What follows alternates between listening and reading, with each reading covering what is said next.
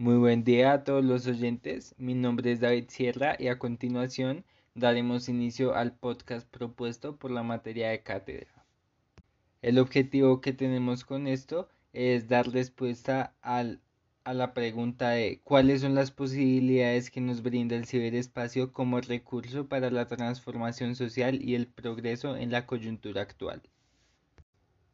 Para abordar la pregunta tenemos dos fuentes de información la primera, la entrevista hecha al filósofo Michael Serles y la segunda, la lectura propuesta, cuyo capítulo se llama Conectar las mentes, crear significado, contestar el poder.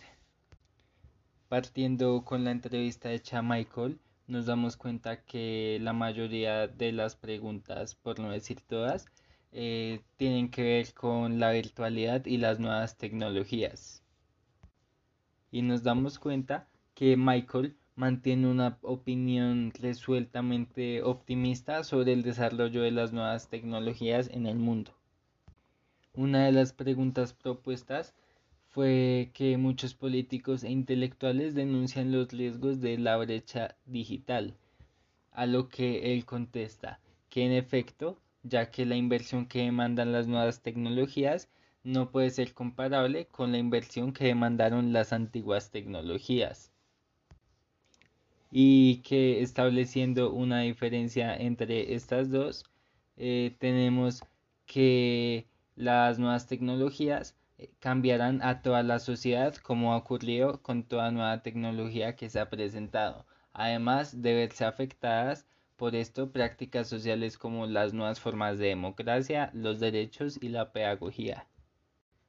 Hablando ya del capítulo del libro, lo podemos relacionar con la pregunta propuesta en la parte de la sociedad red. ¿Qué es la sociedad red? Es un movimiento polifacético sin, líderes, sin líderes que inició en las redes con la libertad de opinión de todas las personas que pensaban diferente, lo que provocó la unión de los individuos y a su vez la rebelión polifacética,